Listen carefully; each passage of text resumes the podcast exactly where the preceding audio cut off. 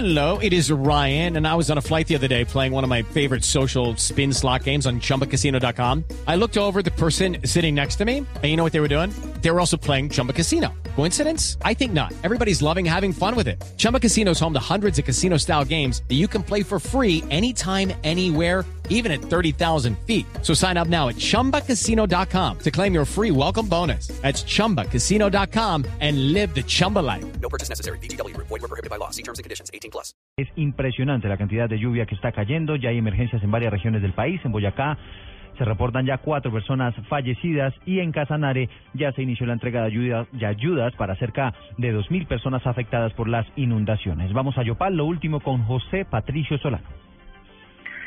Eduardo, buenos días. Hoy la situación es de aparente normalidad. Las lluvias han mermado su intensidad. Los organismos de socorro siguen trabajando. En la dirección de bomberos de Yopal se mantiene la mesa de crisis que se reúne ahorita a las 7 de la mañana.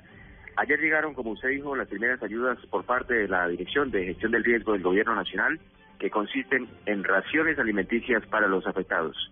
La recolección de censos continúa, 2.000 familias afectadas en el departamento, 800 en el municipio de Yopal.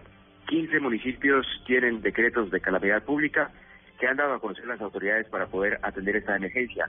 Anoche las autoridades evacuaban varias familias aún aquí cerca de la ciudad de Yopal por riesgos con los niveles del río Sur. Las recomendaciones a los ribereños para que se trasladen a las partes altas continúan y las alertas por parte de las autoridades de socorro se mantienen. Hoy es solidaria la ciudad de Yopal. En la sede de bomberos se recogen las ayudas de los capitalinos para ayudar a estas familias que resultaron afectadas producto del invierno, pero la atención de las autoridades se mantiene en estos momentos en todo el departamento de Casanare. José Patricio Solano, Blue Radio. También hay dificultades en el norte de Santander, donde hay varios municipios incomunicados y en Cundinamarca sigue siendo muy complicada la situación en municipios cercanos a la capital del país por el desbordamiento del río Bogotá. ¿Cuál es la situación a esta hora, Jorge Eduardo Morales?